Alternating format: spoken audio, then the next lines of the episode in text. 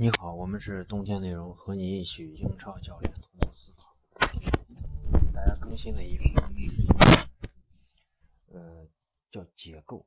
是这个德安东尼对于这个勇士的结构和穆里尼奥对于曼城的这个结构。我们之前一个音频中就是谈到这个勇士想成为一个王朝啊，他遇到了整个 NBA 联盟所有球队的对抗，呃。这个世界成就你，或许往往是你的对手啊。就像以前那个说是有一个传言，说是奔驰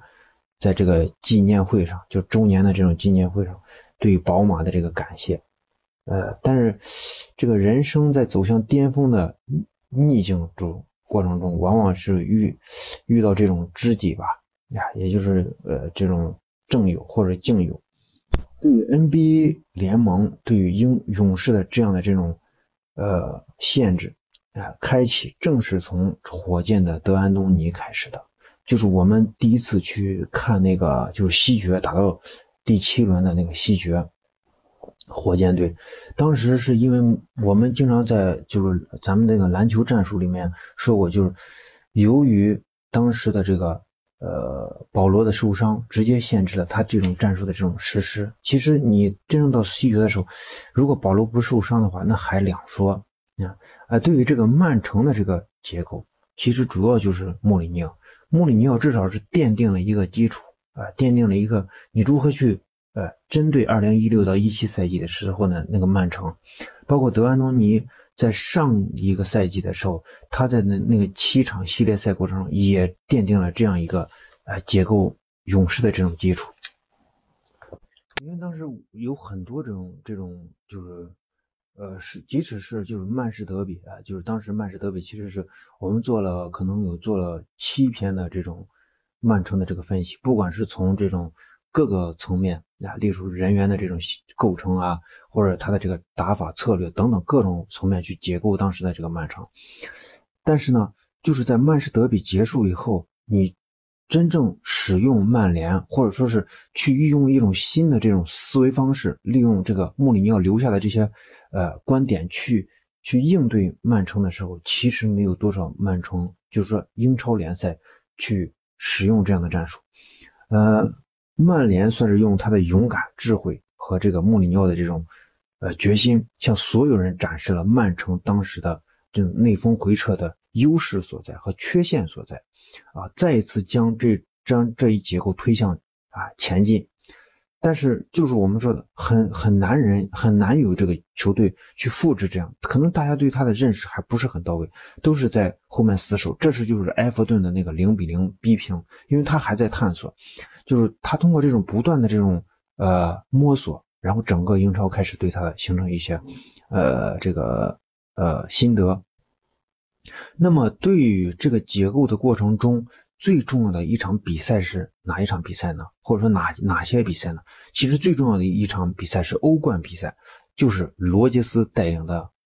凯尔特人，他们客场逼平主场落后一球。但是要记住一点是，这两场比赛，这个曼城丢了可能有五个球吧。啊，随着埃埃弗顿的这科曼、沃特福德的马尔科席尔瓦。伯恩利的这个肖恩戴奇，伯恩茅斯的艾迪豪斯，哈镇的瓦格纳，已经明确的给出了英超对于曼城的这种呃限制，曼对于这种打法的这种适应。虽然其中夹杂着很多曼城的这种呃大胜，但是你从战略性的这个应对上，已曼城已经提出了很大的挑战，因为是。我我是可以输你，包括这个呃，当时这个呃，曼联的这个曼联的这个旧将休斯带领的这个呃带领的这个就是红白剑条山的那那个球队忘，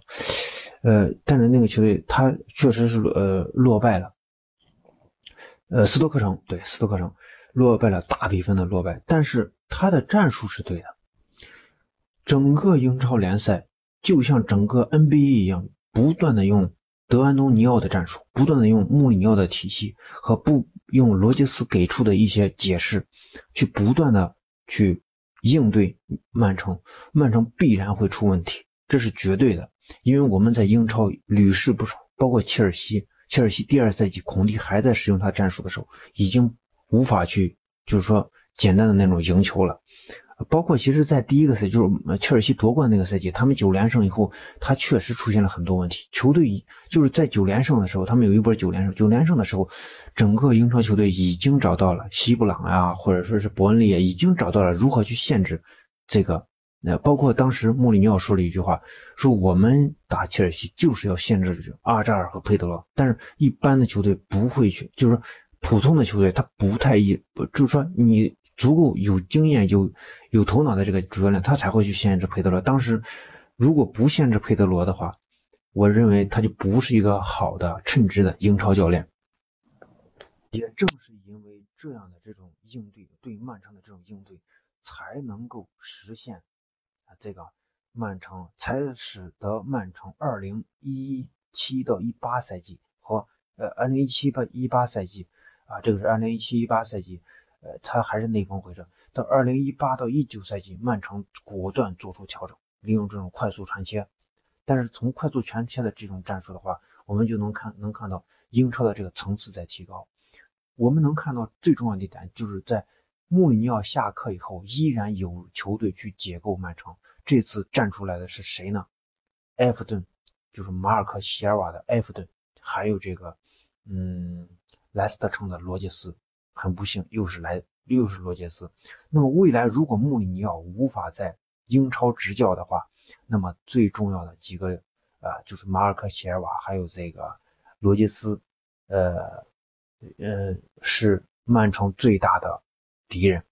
我为什么没有举利物浦呢？因为利物浦这种球队，或者说是前六的前四强的这个球队，对于曼城来说，虽然能够。去应对它，虽然去解构它，但是有一点，它的可可操作性不强，因为你和曼你和曼曼城哦，你和曼城相比的话，利物浦和热热刺甚至是阿森纳，它的人员构成它是有有很多这种绝对能解决问题的这种球员的，那么你在其他中下游球队里面跟很难去找到这样级别的球员，那么你在。利物浦或者阿森纳或者热刺去应对曼城的时候，你需要推广开的这种战术就很难找到。所以说，我说罗杰斯、马克席瓦，这是对于曼城来说是我们重重点去关注他们。呃，莱斯特城和这个埃弗顿对于这个曼城的这种呃呃限制。当然，我们说三十七轮莱斯特城客场打曼曼城那场，至少在。高速快速传切，哎，高位快速传切的这个战术上，莱斯特城深深深的就是告诉曼城，你的这套体系其实我们知道是怎么应对的。那么同样的就是在篮球这边，就是西决过程中，火箭对于勇士的这种限制，让所有的 NBA 球队都看到，哦，原来德安东尼这种完全的生理的、体能的、意志力的这种。完全的限制，对于他拿球空间的这种限制，确实能够起作用。只是最后我们的体能在一个系列赛里面打的太长，没办法去完全的保持，那么就会出现问题。但是他是告诉了所有的 NBA 的球队，你就这样限制限制勇士，那么这整个赛季去打下来，其实勇士的战绩并不好。就是因为他不断的遇到这样的压力，不断的遇到这样的压力，最终的结果就是形成了他们在不断的大量的伤病。当然，其实这种大量伤病，这个科尔其实也看到了这一点，他也是要求这个呃这个主力呃你们在打常规赛的时候不要去上场呀，或者是怎么样。但是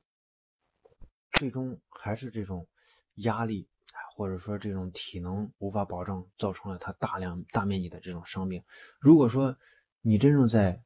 决赛的时候，呃，用这个呃呃这个杜兰特，呃用这个呃这个汤姆森，用这个呃这个这个这个球很多这种呃首发球员的话，我认为嗯这个猛龙还是踢打不过他。所以说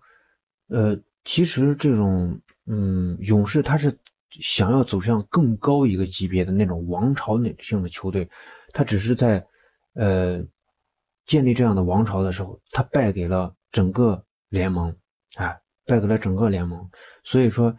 嗯，他可能需要一个，就是他想要拿到更高级别的这种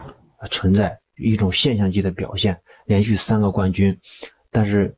肯定是需要付出更大的这种努力的。可能未来我们看曼城的比赛，看勇士的比赛，会有一些新的变化啊！这个也是我们非常期待二零一九到二零二零赛季的这种呃英超的这种比赛。这个就是我们对于呃限制勇士这样的球队，限制曼城这样的球队，呃我们观察到的一些呃